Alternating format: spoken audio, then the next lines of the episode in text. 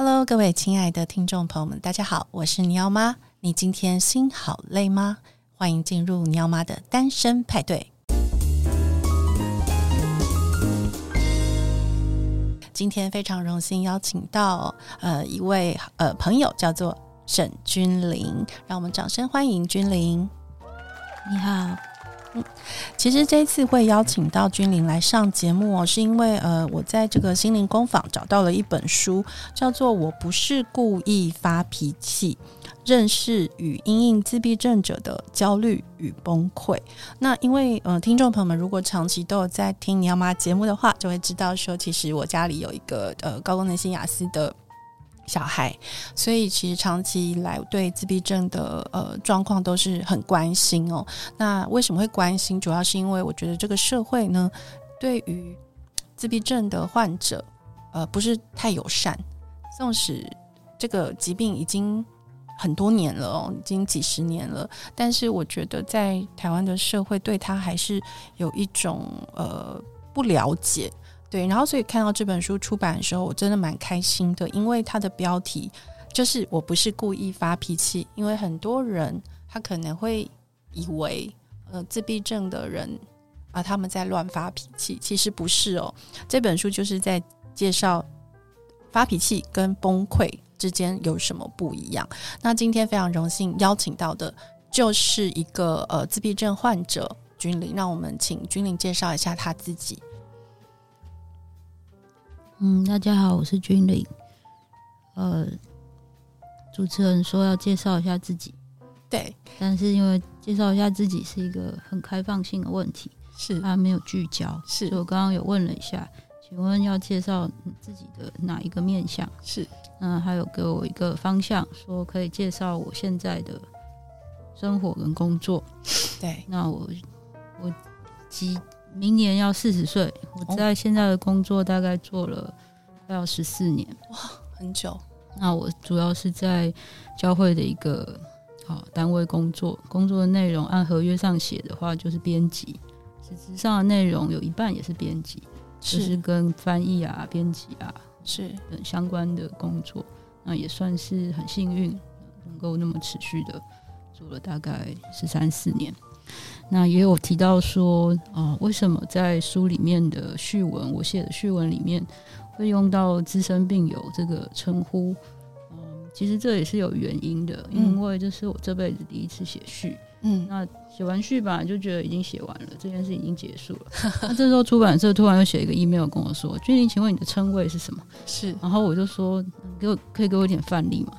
然后他给了我一本很厉害的书的某本翻那个封面，你看了一下，上面就是“叉叉院长”、“叉叉医生”、“叉叉心理治疗师”、“叉叉什么什么师”这样。对，然后我就想，哎，那我没有啊，怎么办？然后就想了很久，跟别的朋友讨论。结果我后来就想，我是用什么角度来写序，或者是我为什么答应要写这篇序？是，所以我就想，我会有连结，就是因为我跟这这本书的主题。哦，觉得很有呼应，然后也很认同里面讲的一些面向。是，既然是这样的话，就就承认我是一个病人嘛，我就是一个病友，这是最有连接的一个位置。没错。那病友听起来就很弱啊，你就写一个病友两个字而已，所以你就没有一个什么叉叉叉叉叉叉咨商师院长叉叉什么，所以你就不够长嘛，所以你就想说啊，都四十岁了，里面的小朋友都举的例子都那么小，就想说那就资深好，听起来比较厉害，比较长，所以就写一个资深病友。确实听起来蛮厉害，感觉对这个病呢很有掌握。我觉得很棒，所以呢，其实君呃君玲也并不是很小就知道自己是自闭症患者，对不对？君玲是什么时候呃会去医院做这样的检测的？我觉得呃会写自身病有，就我刚刚讲的嘛，我是一个要四十岁的人。那在我小的时候，对哦。呃并不流行这件事，是那个年代，就是我小的时候，小的时候指的是大概就是幼稚园到国小这个年纪吧。幼稚园到国小那个年纪，稍微开始流行的是所谓的学习障碍，是就是所谓的感觉统合失调啊。对，那个年代开始有这个流行的趋势。那我有一个大我三岁的哥哥，嗯，我的哥哥就是那个时候就是往这个就是被诊断为学习障碍，所以他就比较早就是进入感觉统合的这一个治疗的系统。是啊，但是因为我我的状况跟我哥哥很不一样，对对，所以所以那个时候呃小的时候，但 是就是就是妈妈很辛苦嘛，就想这两个小孩，嗯，一个就是感觉统合失调就已经够辛苦，另外一个呢什么这是怎么样子呢？就是一天到晚就是就是啊、呃、一天到晚都在尖叫，然后都不讲话。是有的时候跟天使一样很好带，对他们的回忆就是君玲有的时候就是跟雕像一般的好带，就你都不用担心他，他也不会来烦你。嗯，你就给他一个录音机或一个什么，我就可以躺在地上躺一天。对，可是有的时候你也不知道为什么他就像疯了一样。嗯嗯，所以那个时候稍微长大一点以后，哦，你学校嘛，就是学校当然就会跟家家长开始说啊，你女儿上课上到一半就走出去啊，或者是干嘛。然后呢，那那个时候比较会给的诊断大概就是，呃，有两方面吧，一个是情绪障碍，是。或者是控冲动控制障碍，嗯哼，在小的时候，另外一个是因为我的啊、呃、口语的积极性很低，很低，所以大概在我四五岁那个时候就开始去上一些什么。也没有到正音班，就是那时候就有一些很奇怪的课程啊，哦、就是教你发啊这样，哦、诶这样，就是这种，嗯、就锻炼你的口腔，可能有一点语言治疗吧。是，就是要你好好就是说话，就是说话，要不然我讲话可能就都在嘴巴里啊。所以这是那个年代他们没有那么流行关于对他们对自闭症的了解，大概就是非常极端，就是所谓现在的就是。就是蛮低功能的，或者是很极端的，对天才型，对，所以他们不会把像我这样 case 的的状况，就是归在自闭症。君玲，你刚刚提到说，像你这样的 case，你自己会怎么定义？像你这样的 case，这样的 case 意思就是说，我是后来回过头来看，就是比较能理解我妈妈的处境有多为难了。嗯，因为长就是。人家讲人，我的朋友告诉我，人贵自知嘛，就是你、嗯、你要知道你的你的状况是怎么样，你才能够 才能够对一个事一个 reality 能够有一个多样的一个视野。嗯，所以我是后来对自己理解越来越认识越来越多以后，我回过头来去想我妈妈啊，在她那个年代，她要带两个啊蛮辛苦的孩子。嗯。是好大的一些考验，而且资源蛮少的。对。对，所以我刚刚讲说，像我这样的 case，意思是就就是说，哦、呃，妈妈她自己是一个老师，我妈妈是一个国中老师，是，但是她能够在学校里面是一个非常被推崇的一种一个拿奖的那种老师，但是他却对自己两个小孩就是非常的挫折，嗯，挫折到他后来再去念了一个心腹的硕士，是，就是因为他觉得快疯了这样。所以，所以就是他遇到的挫折，就是讲白话文，就是老大就是一个滔滔不绝，不会停下来，但是死都不想动的小孩。那老二就是我，我就是一个死都不讲话，但是就是一直处在一个用现在语言，就是一直处在一个大崩溃的状态。所以目前的社会还是让你经常有这种大崩溃的状况发生吗？我觉得是。开始了解自己大崩溃的这个状况背后的原因以后，哦，就比较能够在他崩溃以前去做一些调整，做一些啊是照顾自己的一些部分，尤其是成人以后吧。是是，君玲，你呃，妈妈其实跟我妈妈一样是国中老师，那我妈妈也是拿奖的这个国中老师哈。我觉得听起来就是妈妈在学校就是很有一套，她对学生的教学很有一套。那我在看你的这个。介绍的这个呃序里面哦，也有写到妈妈是呃用什么样的方法跟你相处的，在你还小的时候，还没有被诊断出正确的学名的时候，你要不要跟听众朋友们聊聊妈妈是怎么跟你相处的？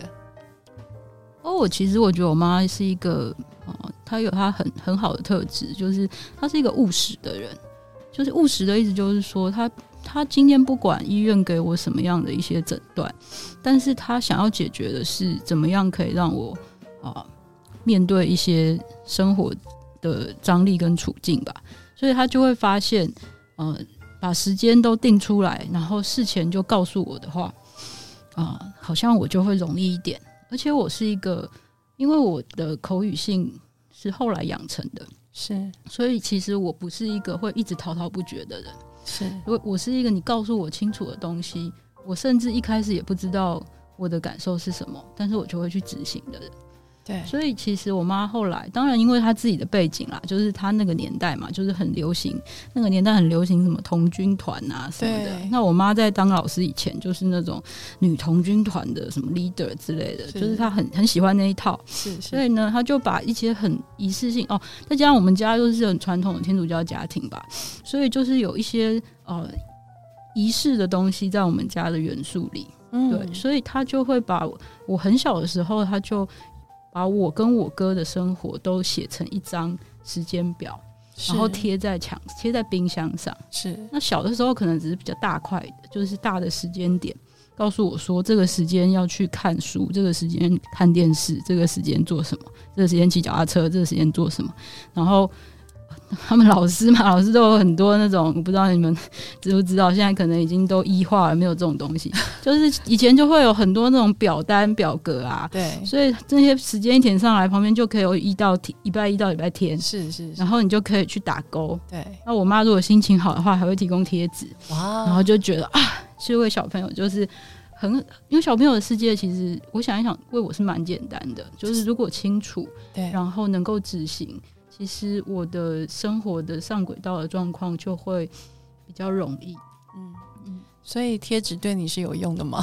嗯，我觉得是要看，我重要的可能不是贴纸，我重要的是要完成。我觉得我妈妈很棒的一点是她的这个这个系统，我说系统真的是她的一套，是因为没有医生告诉她要这样做，对，她好聪明。她她很厉害的一点是说，她随着我的成长，她会告诉我一些细节。比方说，我幼稚园到小学低年级的时候的时间表都是他写的，嗯哼，那他会花很多的时间跟我解释，嗯哼，然后陪着我执行。当然，他也是一个蛮严格的人，基本上你没有什么讨价还价的余地。是。那当然，他也是一个相当有有经验的老师，所以他对于学生能力的掌握度，他也做的相当好。意思就是说，像我就跟我哥比起来，我是一个相对能读书的人。嗯哼，我的读书的那个标准的程度就会比我哥高。嗯，就是他是有有有有因人而异的，的，他不是一一套用全部。是。那到我中年级以后，他会把。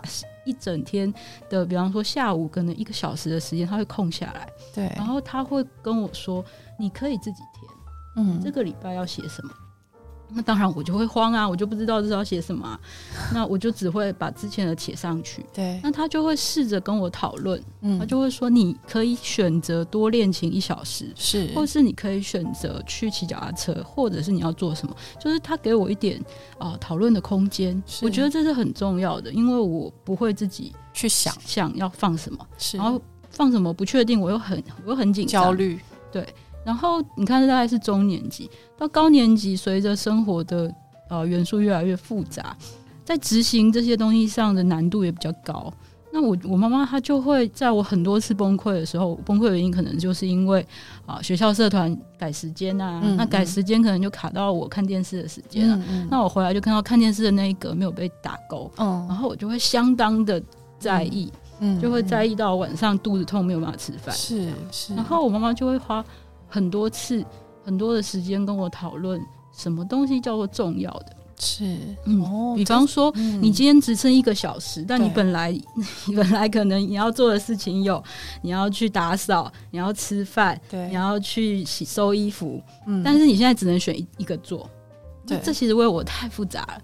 那我妈就用很极端的方式解释给我听，她会说：“你一个礼拜都不洗澡会死吗？”然后我就说：“会很臭。”然后他就说：“对，这只是很臭。那你一个礼拜都不吃饭会死吗？”我说：“会，会，会去医院。”是，对，所以，所以吃饭就比扫地重要。哦，哎，确实这样好像也可以帮助家长厘清哦这事情的 priority。你要让他很极端，极端到我能懂。是，所以我觉得其实这些事情听起来都是很小的事，但是我后来想一想，它影响我很大。对，因为这种。在职场上讲，我们我们用语就叫做轻重缓急，是你就要去判断一件事情的轻重缓急，对，免得你就一次被讯息性淹没，然后又又又崩溃。嗯，对。所以呃，我想问君，不好意思，我突然从剧本长出新的问题，就是说你在职场上有遇过这样的状况是吗？就是呃，轻重缓急分不分不了，然后你就崩溃了。我很多次啊，很多次？很多次。其实我觉得，呃，自闭症群组大部分。据我所知啦，其实大部分的自闭症群组都是属于跟我一样比较平庸型的自闭症。平庸型自闭症占大众，意思就是说，你也不是要一辈子待在机构里，但你也不是世界型的天才。是，所以你会遇到的通常最大的张力就是你离开学校以后，嗯，因为离开学校以后，你所有的资源、你所有的熟悉性都没了，嗯、那你要面对的就是诸多不可变动性。是，那我已经很幸运，我是在一个相对安全的、对简单的环境里面工作。但即便如此，你还是会遇到各式各样的状况啊。比方说，就是会有上班的阿姨在上班的时候走过来，然后就用手摸了一下我的头，说：“哎呀，好可爱哦。”这样，然后我就会瞬间收东西回家，然后就再也不上班。那、啊、你如果在一般一般职场，可能就 fire 了，这样，这样，那 可能我的老板就会会说，哎啊，我今天怎么没有来啊？这样，他他可能是比较好奇，是 好奇是说为什么为什么这个动作会让你想要回家？呀，我意思就是说，像对我来说，这就是过度的刺激，是我没有办法接受一个陌生的人触碰我，没有错。但当下他就已经打断了我所有接下来要要进行工作的次序，对，那我这一天就毁了。没错，所以我只好回家。那这种时候就那时候嘛，那时候他还是刚上班的前几年，那时候就会开始练习，在崩溃之后去去回顾这个经验。对，我觉得这很重要，这也是我从小养成的，就是你要你不管发生什么事情，你都要花时间回顾，是，然后你从中间学到一些东西。嗯，这个这个这个经验是我觉得呃。很帮助我的，嗯、特别在后来，在我还不没有读这本书以前，对，我不知道它叫做什么崩溃，我也不知道它崩溃的可能是感官的，可能是资讯的，是。但是在这些都还不知道以前，我每一次崩溃再剧烈，等到回神以后，我都会花非常你不可想象海量的时间，嗯，试着去回顾这个经验。对，其实我在。嗯其实我在看这本书之前，我对“崩溃”这两个字对我来说是很日常的，就是我每天我随时随地都在处于，我觉得我都在崩溃，但是我是内心在崩溃，别人是看不出来的，嗯、因为因为就是他对我可能是个形容词啦，而不是一个真正的动词哈，他就比较像是哦，我好崩溃这样。可是，在看完这本书之后，就会觉得说，有时候我们确实很难想象。因为我们呃，比如说可能在路上或者是在校园里面，有时候真的会看到有一些小朋友，他是没有办法控制自己，然后大人都抓不住他，然后呃，旁边人可能不知所措，那不知道他发生什么事情了。然后这本书我觉得它最好的地方，它就是让我们去辨别什么时候小朋友在发脾气，而什么时候是崩溃。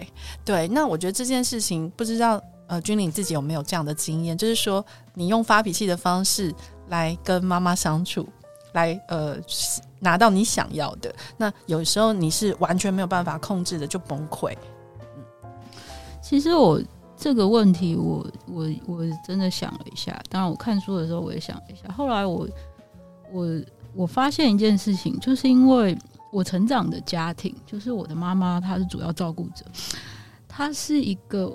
可以说就是一个军事化教育的人，嗯，所以其实我成长的环境没有什么，没有什么好讨价还价的。今天哦，我们家吃饭是这样，我们家吃饭就是我妈在在厨房弄完以后，她就拿那个铁不不锈钢盘，有没有？嗯，就像以前自助餐那种不锈钢盘，嗯，然后我们家除了她以外还有三个人，她就分三份，对，然后就喊名字，包括他先生，叉叉叉，然后你就要过去把你那份端走，这样。嗯那一份就是你的，对，你就要负责把它清空。是你不可能跟我妈说饭太多，红萝卜太多，青椒我不吃，这个蛋半熟我不吃，没有这种东西，你吐出来都要把它吃下去。哦，就是。就是这么极端，我们只有眼巴巴的趁我妈还没离开厨房的时候，把我们不想吃的东西全部倒倒给我爸。我们只能做这件事，会应变嘛？我们只能做这件事，剩下的就只能什么含在喉咙里，然后冲去厕，偷偷去上厕所，又吐在马桶，就是只能做这种事。对。但我意思就是说，闹脾气在我们家是完全没有用的。他可能不像现在这么有智慧的做什么情绪引导啊，或者是啊冷处理啊，让你冷静啊，那么有、嗯、那么有有技巧 有技巧的教养模式，可能我妈剧烈了一点。但是说真的，就不太有这些机会。你说闹脾气的话，因为第一，我刚刚说嘛，我哥哥是一个滔滔不绝的人，我是一个不讲话的人，所以其实我跟我哥哥是没有办法吵架的。但是我会不会生气？我会生气。所以通常的局面就是，我哥就是口才好到会把嘲笑我的东西编成一首打油诗，反复的在那边吟诵。哇！然后呢，我就会气到一句话都说不出来，于是就会冲去踹我的我家的门啊，撞撞我家的窗户啊，这种。然后我妈出来看到这一幕的时候，她当然会说什么？她当然就只会骂我啊，因为我哥看起来好端端的，他就坐在那什么也没做，然后我就是一个控制不了自己，一直撞，一直撞，一直撞，这样。但是，嗯，对但是那个时候这样崩溃的时候，我看君玲也有在这个推荐里面有写到，还有书里面都有提到，就是当自闭症的人在崩溃的时候，必须要让他把这个崩溃的经历全部都发泄完毕，因为他是不会停的，除非他就是耗尽了这个，对不对？对，所以你记得自己。最久的崩溃是什么时候吗？哦，我觉得这真的要讲一下，这个真的是自闭症，不是只有小朋友，就是到老了也会自也也那个状况还还是会出现。啊、但是大家要先告诉我要跟大家讲一个非常重要的观念：如果你没有崩溃过，嗯嗯，我指的是这本书里面专业的这个没有档，如果你没有经过。曾经经历过 meltdown 的话，你是不可能想象出 meltdown 在干什么的，因为 meltdown 它是一个呃极端的生存反应，它就是一个没命似的在耗尽一切的在表达，所以第一它很难演出来啊，可能金马奖或或许或许影帝做得到吧，但是你第一你没有办法想象它有多强烈，第二它真的就是你一个按钮按下去，它这个回路就是要跑完，是它要跑完它才会停。第三，它是极耗力的。你可以想象，你可以试试看。你只要去一个地方，去一个没有人的地方，你只要去一个地方开始大喊，呃，不不用五分钟，你喊三分钟就好了。很累，你就知道有多累。你要你要多少腹内压？你要多少那个？你你的你的含氧量要够，然后你要一直喊。对，那你要想，我像我没有当的时候，我是会不不不停止的尖叫，是喊到都没有声音，那是多耗力的一件事。真的，所以。我你刚刚说我最长久的崩溃的时间，我想一想，大概真的就是我十几二十岁崩溃的的耐久性就是很长。那时候陪我的人就很辛苦，因为他可能就会搞个半小时。哇！他最近一次，我今年七月最近一次，大概是七月大大崩溃的那一次，也是尖叫。修女事后，我就是我就跟我一起生活的人事后，他们还开玩笑的跟我说：“哎、欸，你老嘞，你这次哦。”只撑了十二分钟就没力了。哇！你们听听看，这个在他身边的人多重要，真的是不是？因为就是比如说，我们身边的人知道你的状况嘛，那我们才会用这个角度去看你，对不对？嗯，因为我们就是接受。那其实很多家长其实是蛮辛苦的啦，家里有呃。呃，就是可能小朋友真的很容易发生这样的事，然后而且现在其实，在校园里面也很多这样的特殊儿，然后老师其实是人力有点不太够。哦，我不我不敢说他们能力不够啦，因为我觉得每一个人其实如果有适当的教材去教他们怎么样应对这些自闭症的人，其实大家都是可以学会的，只是说人力有限，一个老师他他可能没有办法，就是长时间应付一个在极度崩溃的。呃，自闭症患者身上，但是可是这样的事情还是会发生，所以你自己有什么样的经验或什么样的建议吗？就是如果像老师，或者是说像你刚刚提到修女，她在旁边，那她到底要不要介入你，还是说就在旁边等？其实我觉得，其实这本书真的是写的很仔细，对就是他把整个机转啊，还有帮，而且他很很很有经验的把，尤其是那个发脾气跟啊崩溃的这两区块辨别出来。是，那我我必须说，为一般般，你如果还没读到这本书的话，如果你刚刚有听这个节目的话，就这这一句话就最重要。如果你身边有人正在 meltdown，第一，他一定这个扭压下去，他就是要跑完。第二，你能做到最大的慈悲，就是你不要再讲话了，嗯哼，最好如果他今天是个成人，嗯。你不要靠近他太近，只要他没有生命危险。嗯 OK 然后你旁边的人没你的事，真的不要围观。嗯哼，OK，对。然后，除非真的遇到了什么样特别的状况，你也不要轻易好心的报警。哦，不要报警，因为它就是新的剧本，对不对？哦，那真的是一片混乱，因为我就被报警过啊。哦，对啊，那真的是你要分享一下吗？一阵惨案。是这这件事情又发生在哪里呢？大家大家如果知道忠孝复兴捷运站知道的地方是一个多大的十字路口，对，那一天就是我平常出门就已经够辛苦了，又要戴耳塞，又要戴帽子，又要戴什么？嗯嗯，经历了一整天已经很累了。我跟一个朋友正经过那个忠孝复兴的十字路口，忽然有三台游览车，一个要转弯，一个要直行，一个卡在路中央。嗯大概大家火火火气都很大，三台游览车突然开始同时按喇叭。，Oh my god，然后呢，我瞬间就站在那个就在这个十字路口的那个人行道上，我就开始尖叫。嗯那我身边的好朋友他已经是非常认识我了，嗯他非常认识我，嗯所以他知道啊，糟糕，我不行了。对可，是因为他知道我的需要，所以他只有帮我维护出一个空间，然后试着要帮我找药，就是我身上有一些抗焦虑的药。嗯哼，因为通常崩溃后，你吃一颗药会比较快的放松。是对，可是因为那个位置太多人了。对那，台北人又有一个特质，就是台北人也很少会就是真的来问你说需要帮忙吗？对对对对，很少，但是就开始围观，是啊越围越多，啊因为大家看到有人潮就会好奇嘛，所以旁边就越围越多，那个转角又围了一圈人。嗯之后呢，又有好心的妈妈出现，好心妈妈来来来做什么呢？她就拿了 拿了点心给我的朋友说，哦，他是不是饿了？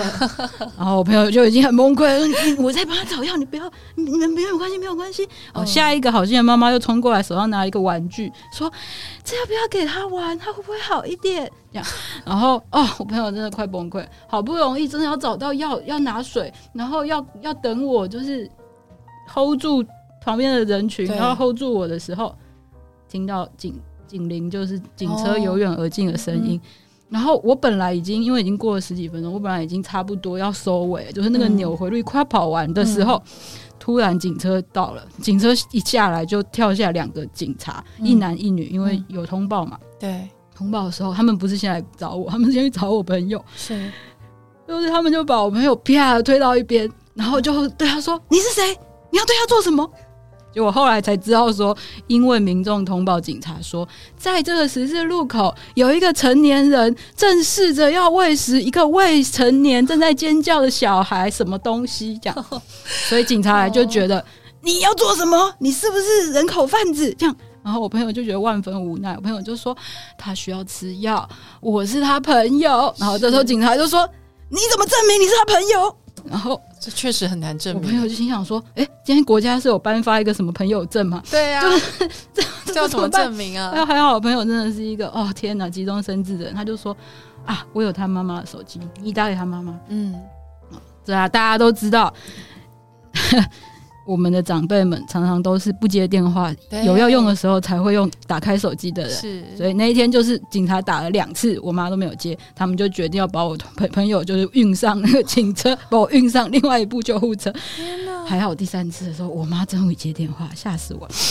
啊，反正这件事情后来就结束了。但我刚刚要要要表达的就是，本来它可能只是一个因为感官剧烈的刺激造成引引起的一次 meltdown。嗯如果你没有嗯介入它，它大概二十分钟看起来再剧烈，它也就结束了。对，但是它因为有这么多的元素进来，这件事情就整个拉迟推到了一个小时，是，对，就会很辛苦。我觉得很多妈妈像你刚刚讲，就是妈妈妈妈们其实是在旁边看会心疼吧，但是觉得说好像应该为你做点什么，这样我们手上有什么我来帮忙，呃，不帮忙好像又好像没有人情味哦，但是帮忙帮错了，好像就会铸下大错。大概是这个意思。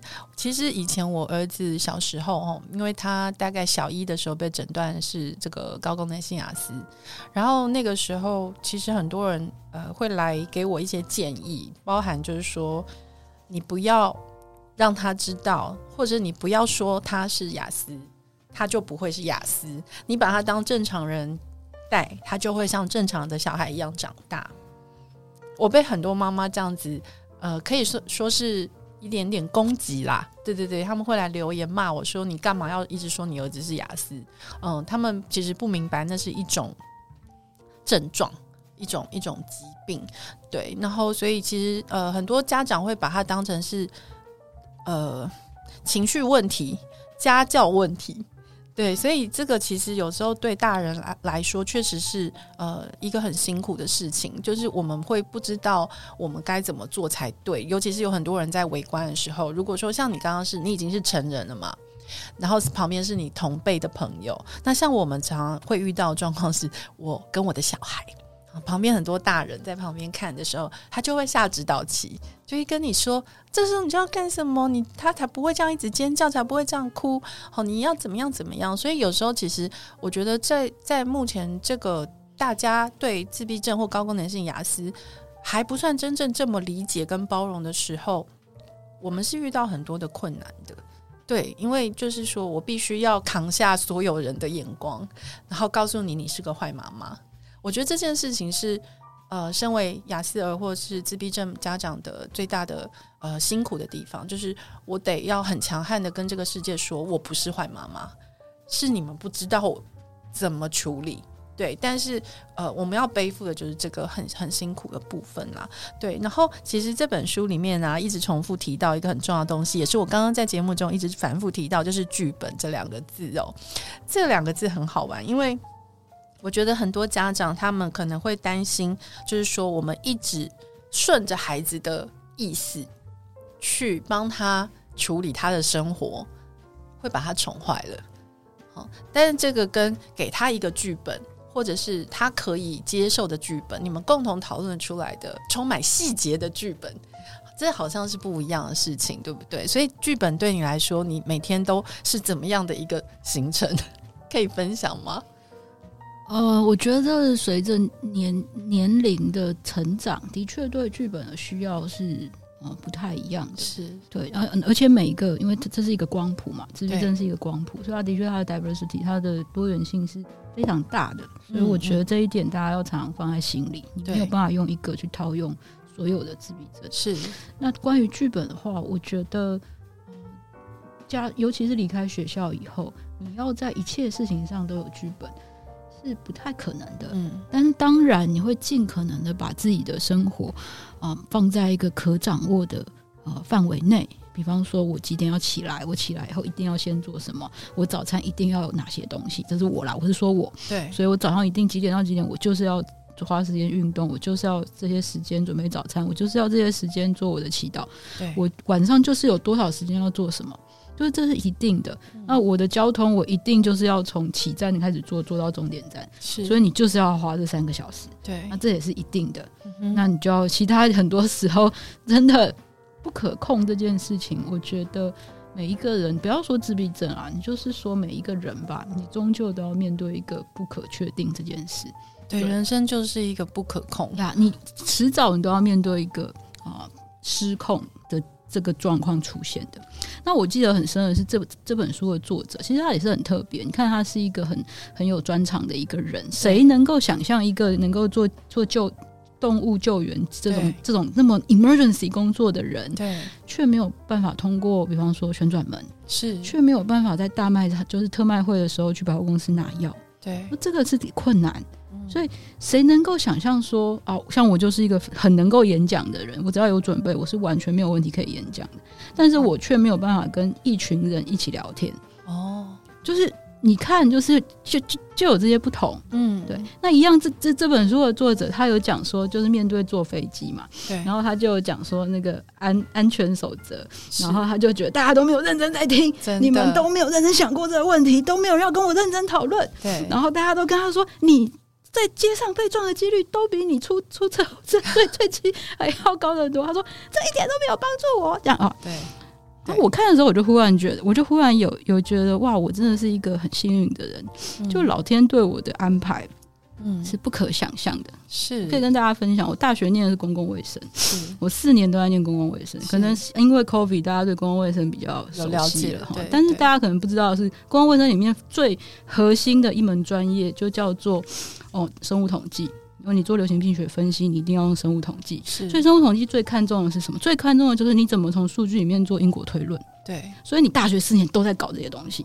那虽然，我的统计不是很好，但我从中间顿悟了一件事情，是就是很多事情就是看你怎么解释，嗯，你去调整这些参数，然后你说出一套大家可以觉得没有办法辩驳你的理论，是、啊、这可能就是高手啦。是，是、啊，那我就是一个很擅长给一个论述的人。哦，所以。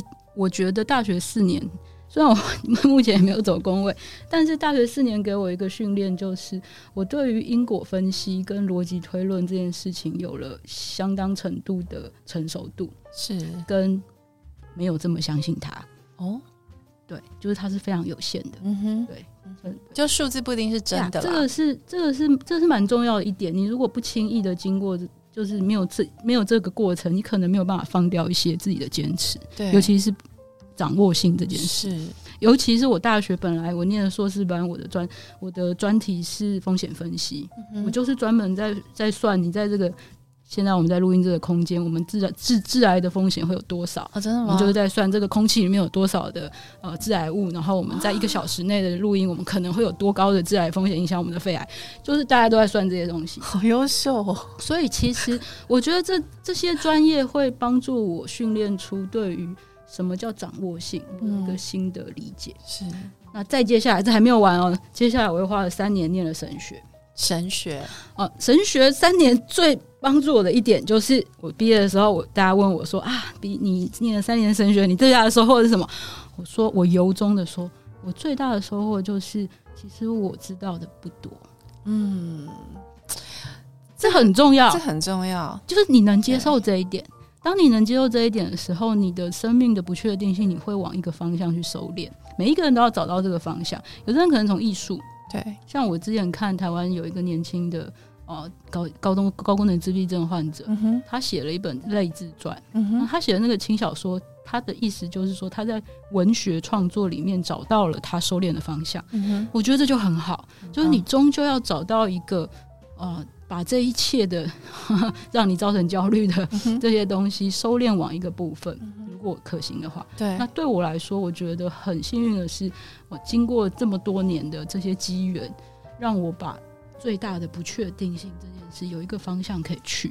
其实这件事情我也蛮想跟你聊的，只是当时我不确定能不能跟你聊这个，因为这本书里面的作者他对于他有一场戏是不是有一场戏啦？就是有一段就是有基督徒来他家敲门嘛，然后就来跟他想要呃说服他信上帝，然后他们于是就有了一段争执，因为他就不相信嘛，他觉得就就没有办法证明有上帝，你凭什么叫我信上帝这样子的那样的对话？话那我那时候看到那个。场景的时候，我是觉得很很好笑，但我觉得我可以理解。可是像你，因为我有看你是呃天主教徒，那那时候我就在想说，你是怎么样说服自己，或者是怎么样接受说是有上帝的？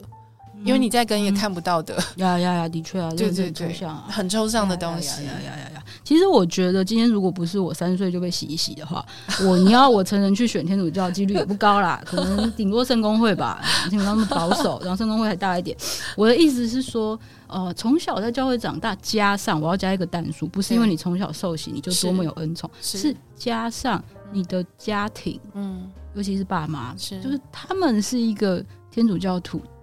有什么好处？就是你从小就是看着他们的背影长大嘛，对，所以他们的信仰生活绝对就会影响我怎么之后怎么怎么迈进的方向，嗯，或者是我死以后死都不会跟他们一样的方向，哦 okay，一定会的，嗯。所以为小朋友其实根本就没有懂这么多，对，什么什么哲学上的思辨是，但是小朋友能够接受的是什么？接受的是善意。能够接受的是被被接纳，是能够接受的是一些很直观的，比方说天主教有很多很美的东西，嗯、比方说啊、呃，我们的礼仪，礼仪里面有音乐，礼、嗯、仪里面有很多的视觉性的、呃、美好的画像、马赛克，对，对这些元素里面有很多的啊。呃比方说圣诞节啊，快到了圣诞节，我以前最喜欢圣诞夜。圣诞夜，你看那么一群人在里面，然后我们的那个管风琴一下，好好听，好好听，重点是好听，要好听。我跟你说，我成人以后第一次离开我从小长大的教堂，去了另外一个教堂，一样是一样是圣诞夜，他们唱的同一首歌，天哪，五音不全，我就是仓皇黄思错的大哭了起来，人家还以为我多感动，其实我都不好意思跟他说他们唱很难听，是因为太难听了。我真的没有恨他们，我真的知道他们都是好诚心的在唱，但真的太难听了，没办法接受。就每个人每个人能够刺激的点不一样嘛，对我我我回来讲，就是我。从小在一些很就是在这方面被滋养的环境下长大，这是我对教会好感的根基。嗯，所以我被感动的原因，是因为这一些美的元素，是一些在团体里面互动，即便我有一些状况，对我还是被这一些人接纳了。嗯，对，这一些经验会让我觉得。哦，这是一个让我有安全感的地方。是，那这个才是基础吧？不是因为你从小洗一洗，上帝就在你就是就是深信不疑。所以我觉得你提到很重要是安这个环境给你安全感。然后其实教会是一个很有很有节奏的地方，很有仪式感。就是他就是什么事就按部就班的做，几点要干嘛，几点要干嘛。其实，在那里你会觉得很舒服。好，然后他们又不吵。哦，他们就是呃很和谐，就是讲究这个 harmony 嘛，对不对？嗯、那所以其实呃很多人他可能呃。会很难想象，就是说自闭症的人跟天主教徒或基督徒这样画上等号，因为就很理性。因为像我儿子，他他也是一个呃，他就是完全不信上帝的那种，他就会一直跟我辩论，很激动的辩论，就是要我提出证据哦，或者是什么。那当然我也没有信的这么坚定，所以我常常就被他辩输嘛，这就是我的日常。这样就我儿子口才很好，所以我就是讲不赢他，因为他有非常非常多的。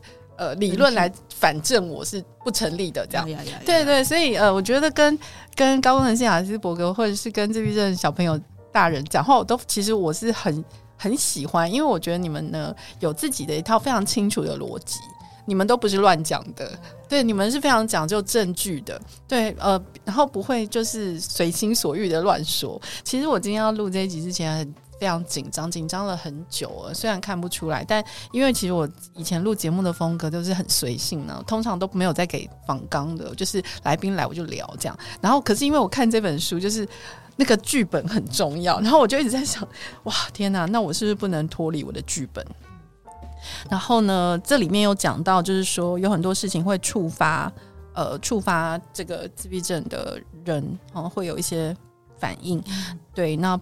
里面其实提到两件事情，我觉得是一般的人对自闭症的人会有的理解跟想象。一个就是眼睛没有办法对上，对，好好，这里面其实这本书有做详细的解释，就是说为什么眼睛不能对上，因为我们没有你们没有办法同时处理那么多事情嘛。我要听你讲，还是我要看你，对不对？哈，这个没有办法同步。然后一个是就是呃，另外一个反应是就是 fight or flight。就是说，当像你刚刚提到你在教会的时候，那天早上可能有一个阿姨就摸了你的头，轻轻的碰了一下，这个反应，这个就是是激起了你的逃跑，好，或者是要战斗的这样子的行为。那那个时候你是选择逃跑，应该是吧？那是你的逃跑反应吗？这个感觉很很多日常都会发生这样的事情，因为你的样子其实看起来很可爱。就是小小的，就是就算你现在说你快要四十，但看起来其实其实你说你你你二十五岁，我觉得应该也大家会很相信，对，所以你应该日常中就很常遇到这样的，会吧会吧会吧，对。对对对对是，所以这些东西就是我觉得，嗯、呃，我所说越长大越觉得不可控的原因越来越多，还有一个随之而成的，就是对于啊、呃、崩溃。是经历快要崩溃的这些历程，啊、呃，也会比较怎么说？不能说，我不应该说熟悉它，嗯、呃，因为每一次崩溃都还是很辛苦的。但我必须说的是，啊、呃，没有在这么多的内耗。我的意思是说，比方说我，我礼拜六我才几乎是要崩溃了一次哈，嗯、因为我们嗯、呃、快要。十二月二十二二十五号圣诞节，那、嗯、在天主教有一个 Advent，对，一个有一个降诞期、降临期，就是准备圣诞期的这四周。那在修道院，因为我住在一个古老的修道院，古老的修道院是一个非常有仪式性的地方，所以他们在圣在进入这一个 period 这个时期的时候，整个教堂他们会换位置，完全换一次位置。天啊！那大换位的这件事情，大家都很担心我，因为所有的修女都知道君玲是一个很不喜欢遇到改变的。对，所以早在不知道多少天，会长修女就会亲自来跟我请示说：“你把你安排到那一边可以吗？”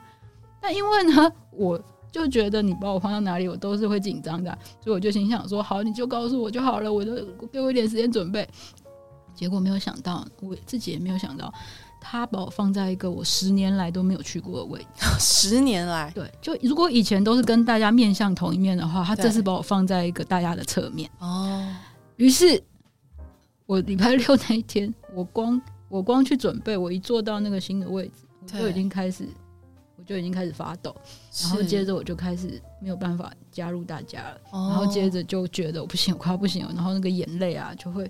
一直出来，然后开始摇晃啊，嗯、然后开始用力啊，嗯、然后我只能呼吸一下，我就凭着我的经验告诉自己说，这时候要呼吸，呼吸，嗯、因为我会知道的是至少我在一个安全的地方。对，在场其实也就只有这些认识我的修女们，对，嗯、所以没有什么其他的危机。对，但是我就是知道自己又要又要掉入这样的一个循环了。嗯，对，那当然又过了，大概这件事情就发生了大概快要一个小时，是，那兄弟们也必须等我啊。把这个东西过过渡掉，嗯，然后才能帮我想办法说要不要移到另外一个位置。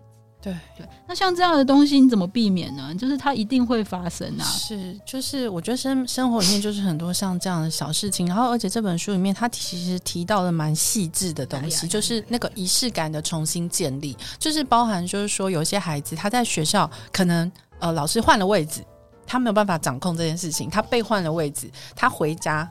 就会有那种重新整理仪式的行为出现呢。那家长可能会诶觉得莫名其妙，你怎么突然要开始做这件事情了？那可能就要去关心一下，说，诶，你今天在公司，或是你今天在学校，或是你在跟朋友，是不是有出现了什么平常没有发生的事情？我觉得这可能就是呃家长可以做的事，或身边的人可以做的事情。对。你刚刚提到你在修道院的生活是已经多少年了？大概已经十几年了吧。就是从十几年前去，就一直到现在。对对对对对，当然就是越来越认识他们，所以那个呃就越来越熟悉吧。嗯，所以其实我之前有刚刚刚刚有问有有有有提到一个点，我我就觉得这些修女们他们。不小心做对了一件很对的事，其实就是大部分人最做不到的。是，其实最难的就是你面对一个崩溃的人，不管他今天是小孩或者是成年人。对，大家最想做的就是 do something。对，你 do something，你阻止他也好，你减缓他也好，你喝阻他也好，或是转移注意力，你转移注意力也好，你就是想要 do something 啊！这一群修女就是有一个本领，就是他们很早就不是 do nothing，不是撒手不管啦，就是他们很早就接受说，好吧，那现在怎么办呢？所以他们就决定坐在旁边祈祷，是祷告这个很好，很好，然后也也不会烦我，坐在旁边开始，因为我们有念珠，所以他们年轻的坐在旁边念拿念珠，然后老的就坐在圣堂祈祷，所以他们又坐得很，他们平常就可以坐很久，他们一坐就一小时，是，所以他们等我半小时是没有问题，是，但是不。小心，这就做对最对的事。嗯，因为他们一开始也会试着会想要阻止，比方说我要往外面冲，他们怕我危险，对，他们会挡门啊，是，他们会想要抓我啊。对，天哪，这是多大的冲撞啊！我没错，我几乎撞裂了一个修女的肋肋的肋骨啊！哈，因为他就挡门啊，他不他不忍心看我冲下去，所以他就只好死挡在那。那真的是很戏剧性哎，你就看见我就像一个公牛一样，就是死也闷着头往那个门这样。冲过去就是要撞，然后也没有办法刹车，所以就嘣就这样撞上去，哇！就就就就会发生这种事啊！所以后来他们就发现说，好像拉也拉不住，越挡越糟，干脆就在旁边看好了。只要他没有手上没有一把刀，好像也没有这么危急嘛。对，这是最难的，就是你要怎么样说好，我们让他过这二十分钟。对，我觉得旁边的人最难，就是说我什么时候。不要管，好、哦，这个是很困难的，尤其是看到自己爱的人啊，尤其是今天如果是一个孩子，你还可以转移，比较容易转移他，比较容易抱着他哈，或者是之类的，每个人也不一样。就是孩子，你可能觉得威胁性还没那么大，今天如果是个成人，我还是比较小资。今天如果一个大资男性，对他开始大崩溃，是是出人命的。你如果介入的话，是很严重的。是，所以这不是开玩笑。所以我也没有这么谴责说，以前我被送去急诊的时候就被打大量的镇定剂。是、嗯，这也没有恶意，因为的确我没有办法控制我自己。然后他们也担心你的安危、啊、跟旁边人的安危、啊，所以他必须用某种方式，用这样的方式对让大家都安全。对，所以可是。我刚刚说最重要的就是这些结束了以后，你有没有时间耐得住回来看到底发生什么事？像礼拜六这个换位置，我昨天过了一天，我就会试着表达，就是整理这个过程，然后跟修女讨论说。原来就像这本书里面，我也是看了才知道。嗯，说哦，原来我对于测视觉，哦，对，是很敏感的。是，就是测试觉，你这些人根本一句话也不用说，你只要站在我旁边，我就已经觉得很有压力了。是是，还一群人都在我旁边。这个测试觉，我跟听众朋友们解释一下，就是有点像羚羊啊，或者是这种草食性的动物，那他们的就眼睛就会长在头的两侧，那这就是测试觉。所以就是说，其实如果你跟自闭症的朋友，或者是高功能性雅思的朋友，其实你只要站在他的侧面，他就会看到你了。嗯、对，你不需要站在他的正面。对对对，对，你在正面有时候反而都看不到。对，因为第一我也不会看你。确实哦，确实，他到现在还没有看过我。所以，所以你知道，我先挥手啊什么。但是，如果你在我旁边突然这样挥挥手，我就会这样，我就会转头，因为我就觉得这边有东西在动。是是，所以这的确是一个点。对，所以呃，其实呃，我觉得大家目前对呃雅思或者是自闭症人不看我们这件事情，好像是比较普遍可以接受。对，就是像美国的话，这本书有提到，就是美国人会觉得这样很没有礼貌。可是我觉得台湾好像还好，就是大部分他们。也是用这个方式去辨别说这个小朋友是不是雅思，或者是是不是自闭，很多都会第一时间说，哎，他眼睛没有办法看我，哎，那他是不是自闭？对对，所以我觉得这个东西里面，这本书里面其实他讲到很多像这样子，我们实际在生活上面会遇到的状况。那就我觉得成年以后，有些事情是变成我要练习主动去去。在交关系里面，不能期待大家都要看完这本书才能跟我相处啊！你也不能期待大家都应该要自己去 Google 上完所有自闭症的课才能来跟我做朋友啊！所以其实我后来就会学着，比方说，在我工作上要遇到，比方说新的朋友、新见面的朋友，对，必须跟他谈一阵子话的时候，我就会主动说，我就会说不好意思，我比较有困难看着你，但是你说话我都有在。很棒，这样你要主动说啊！你怎么能期待大家都理解你？大家在通灵吗？对啊，我讲到这，我就要讲一下我妈。我妈真的很委屈。我妈从小，我从小到大，我妈最常讲一句话之一就是说：“我只是你妈而已，我只是刚好生了，嗯哼，我不会知道你现在肚子痛，我也不知道你现在头痛。如果你不讲，我不会知道啊。哦，我不会，我不会通灵。”哎、欸，我其实我一直到我大学，我都听不懂我妈这句话在讲什么，因为我都觉得你怎么会不知道呢？欸、这世界上你都不知道了，还有谁会知道呢？这样，那我可以问你吗？因为我 像我儿子，他从小就非常喜欢我猜对他心里在想什么，他就会超开心的。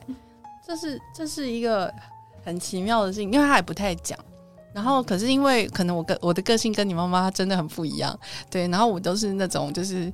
很温暖那种，然后，嗯、然后他每次只要我一猜对他内心的想法，他就会乐得跟什么一样，就是很开心。哦、那很好啊，是，就是就是他，那那你如果猜不对，他会很焦虑吗？他会说你再猜，他会很、哦、很激烈的，就是你再猜，你猜一百遍，对，还不错了。就可是我有时候会也会 崩溃，我也会说我已经猜五次，你要我猜几次？他说就说你就一直猜到猜到你猜对为止。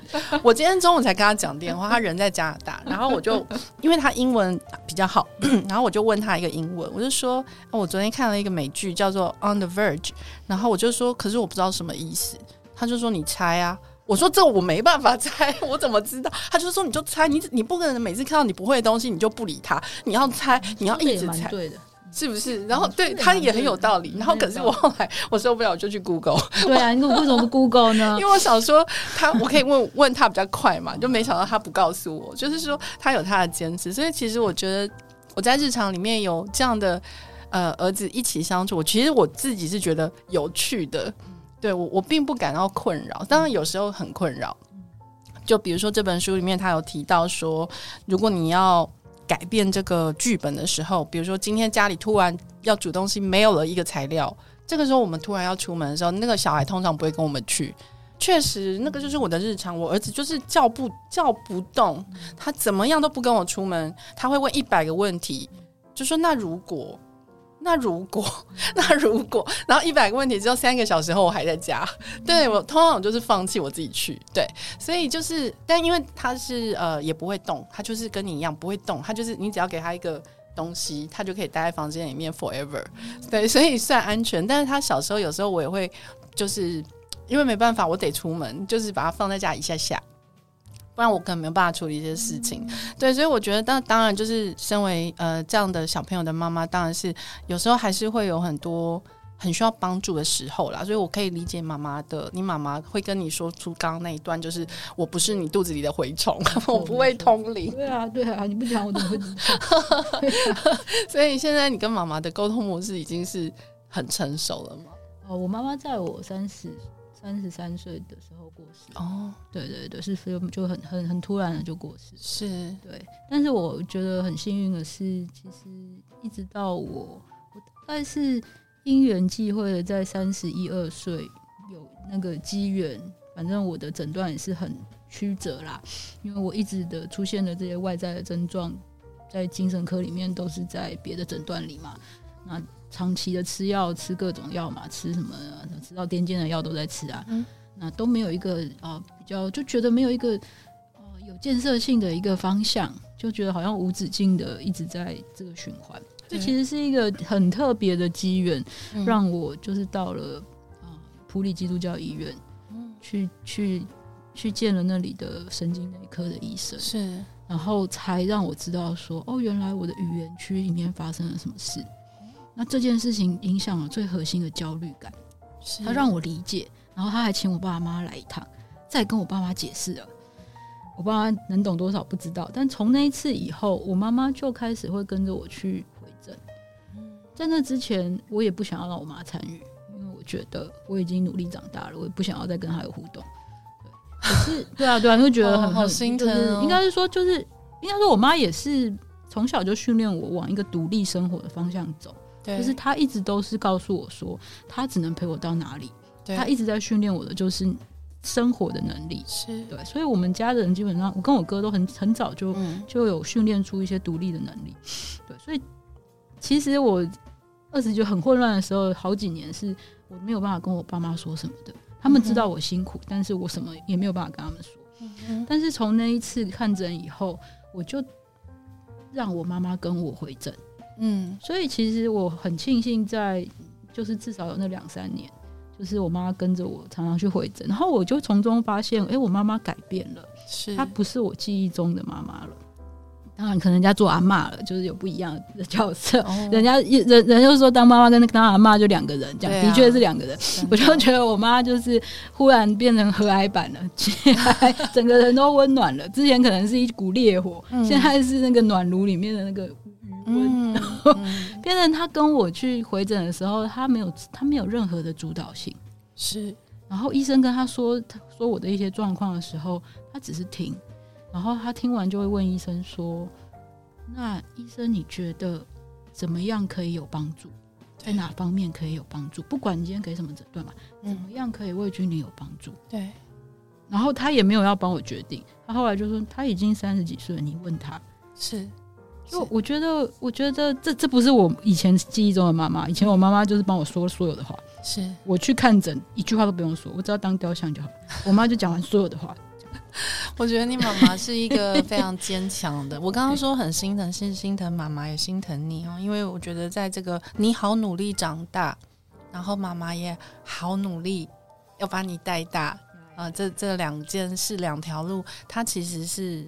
呃，听起来都是很让人心疼的，对，因为这个社会其实我必须说，嗯，并不像我们想象中的那么真善美啦。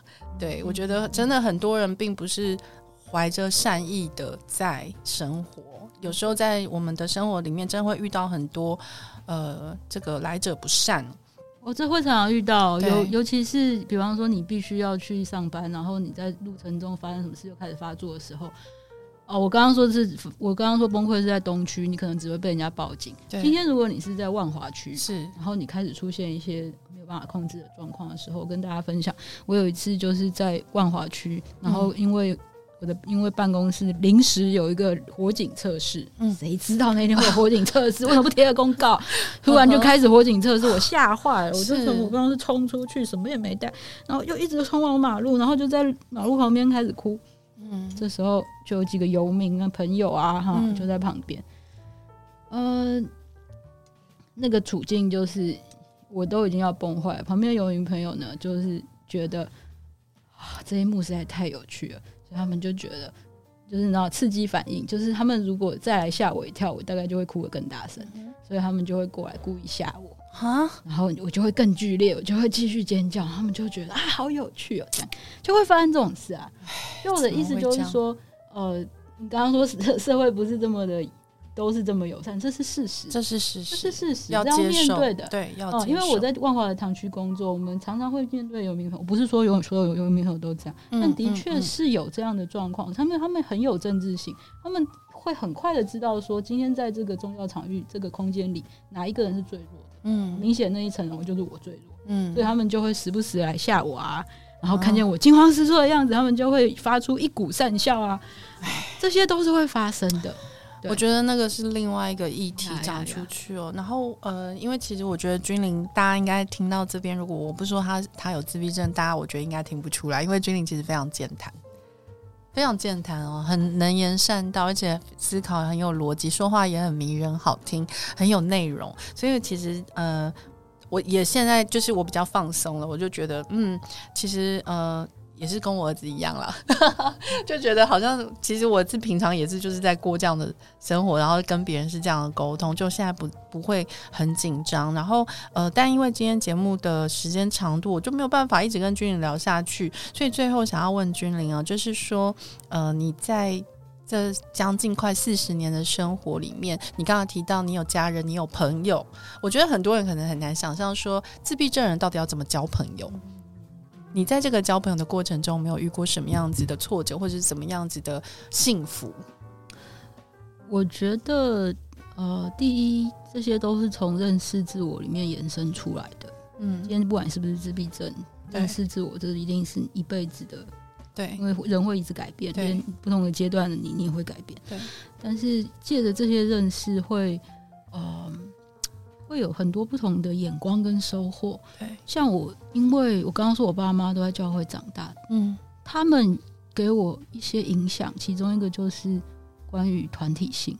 我爸妈都是一直生活在团体的，嗯哼，所以从小他们有一个坚持，就是不管我有时候那么不一样，嗯，他们还是坚持我要去团体。是，然后他会跟我妈妈常常跟我讲一句话，我小的时候，我妈跟我说：“你可能有一点特别。”嗯哼，但是你要知道，大家都很特别。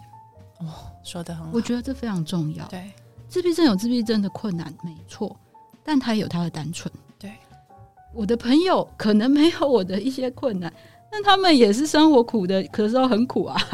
每一个人都有每个人的难题啦，应该这么说。所以我的意思就是说，呃，这个功课是每个人都要面对的。嗯，第一，第二是提提到我自己的友谊，我后来才知道。我其实是一个第一，因为当然不知道是不是自闭症的原因，就是我是一个有问必答的人，是，所以我是一个相当开放的，是。但是如果没有相当的经验或别人提醒，可能你问我一个问题，我就把祖宗八代都告诉你。对，真的是这样，所以以至于很多人会觉得他们跟见过我一次面就是我的朋友了。哦，但事实上我对于朋友的认定是非常窄的。我懂，就是我定义的朋友几乎就是那三个吧。真的五个，就是我常常会看见面，然后我跟他们一起吃饭，我不会紧张的。大概就这三五个，就是我在开刀的时候，我会请他在我旁边陪我，这个我才觉得是朋友。其他大概我就是我觉得友好，大概是是是一个是一个本来就有的样子吧。对，所以我后来又遇到一些困难，在所谓人际关系上，是就是很多误会，对，就大家会觉得。哎、欸，我认识君玲啊，啊，我跟他很熟啊。然后他们来修道院就很喜欢跟我打招呼，哎，这样。然后其实我根本不记得他是谁。然后修女就说：“哎、欸，他说他是你朋友。”我说：“没有，不认识他。”就会有很大的这些落差。但是后来我是过了好多年，我才有一点理解这件事。就是我对朋友的定义是很窄的、很小、很小的。但我一旦认定这人是朋友，几乎他就是我的家人。我懂，我懂。对，那个信任感我很难建立。对，但我真的建立起来，那个忠诚性是很高的。对这个会给朋友很大的安定感跟幸福。就是说，如果我有个这朋友像你这样子对我，我会觉得很幸福，因为你很信赖我。对，然后我们就像家人一样生活。因为这种友谊其实现在也不多了，不多见了。我觉得，因为嗯，很多很多社会上的呃。各种，比如说书也好啊，或者是什么，都会跟你说啊，你不要跟什么有负能量人在一起啊，你不要跟什么，好像大家就开始要跟别人划清界限了。你身上的东西都不要丢在我身上。嗯。你有什么坏脾气？你有什么什么？那是你的事。我只想清清白白的过我的日子。对，等你能等你能量调好再。是是是，我觉得现在太多像这样的言论，那当然也不是说我们要去承接所有人的情绪啦。当然就是做自己能做，也就是回应到刚刚君玲讲的，就是说这一辈子我们都在认识我们自己，我们的我们的能耐跟我们是谁这件事情。就算你是自闭症，也是一样啊。但是很多人可能不了解哦。那最后我想问的就是说，君玲，你呃给呃其他的哦，就是如果说身边有像自闭症的或疑似自闭症的，然后一直没有去医院诊断的，好像这样的家庭，你有什么样的建议？因为很多妇女其实在在这个困难里面哦，很多老公的行为举止都非常的像自闭症患者或高功能性亚斯，但是因为他们一直没有被诊断出来。所以变成说，好像中间这个沟通模式就断掉了。因为你有被诊断，我就可以说，医生有告诉我可以这样做，我们可以这样子协调。但是当他没有去就诊的时候，变成家家里的人会面对一个很大的困难。对，你怎么建议这些？我觉得我的观点受我妈影响蛮大的。我觉得诊断唯一正面的帮助就是帮助你认识你自己。嗯，或是认识你身边的这个人，是，这是诊断唯一的正向的意义在，是，要不然 ASD 一点意义都没有。是对，今天不是说我拿着 ASD，所以我就可以做什么，这不是这样的。他被这个诊断用意只是你对于一个人的理解会更有方向，对，然后因而。能够处理生活上可能会有关系上可能会有的一些张力或者是困难，比较有可能找到解决或者是避免的方式，这个是诊断最核心的意义。所以今天不管说你要不要去医院确诊这件事情，我觉得前提是你有没有想要对自己有一个更。更真正的了解，嗯，对，所以我的意思是说，有的人是就很两极吧，有的人就是死都不去医院诊断，对，或者是父母就是我小孩没事，对，不诊断就没事哈，永远都不会有事，是，但是这是一个极端，另外极端我也在我常常在台大看着，我也常常看很多的家长好像在逼迫医生一样，你就是要给我一个诊断，嗯，好像我就可以从此。证明我的小孩是什么什么什么这样，对，因为这两个极端都都存在，辛苦，对，都太辛苦，因为你没有办法真的往认识的路上走。是对，诊断只是开始啊，对，其实医生也能做的也很有限，真的很有限。你也不能期待医生像个魔法师一样，开了诊断书给你几颗药，你从此人生就一帆风顺，社会都会尊重你，也不可能会发生这种事情。今天他再谈个恋爱怎么办？就是。这是很很难掌握的，但是如果你能厘清说，今天我在医疗上得到这个所谓高功能或者是自闭症群组的这样的一个归类，就好像你今天去做了任何一个心理测验，嗯，你有这样的一个自我认识，对，以后。你有一些方向去继续的经营你的生活，尤其是你往成人的路上走，你的生命会有更多的面向的时候，你会比较有方向，你不会更多的内疚在自己自己身上，因为一团混乱，你觉得你自己永远是一个不定时炸弹，你觉得自己不适合人类相处，你觉得这个世界永远对你是为敌的，嗯。那你人 你的人生会很辛苦吗？很辛苦，对啊。可能你接受了这样的一个方向，自我认识以后，或许你的你的朋友圈会有一点改变。有一些人接受，有些人不接受。啊，你的朋友可能就少几个，嗯。但留下来的，这真的就是都是真的，就是很深刻的朋友啊。对，这都是真的。所以我会鼓励的是说，我看见的是诊断里面正向的意义，嗯，而不是过度的避免或者是过度的幻想，是，因而阻断了我们继续的认识自己。嗯，我觉得君玲。真的讲得很棒哎，然后呃，今天非常谢谢君玲来到节目当中，然后也很谢谢一路陪伴的玉英老师在旁边都没有出声音啊，但是都很专心的在听这个君玲分享，然后也很谢谢心灵工坊这一次出版这本《我不是故意发脾气》。呃，我觉得如果你们呃对这个崩溃跟发脾气之间的界限到底是什么，然后想要更了解自闭症或是高功能性雅思呃或是雅思族群，都可以买这本书来看呢。会帮你们认识呃更多跟我们不一样，或者是说你身边就有这样的朋友，那我觉得都可以，嗯，是一个让自己更提升，然后也更呃真正的用对的方式去关心身边的人的方法。今天节目就录到这边，那感谢君玲，那就跟大家说拜拜，拜拜，拜拜。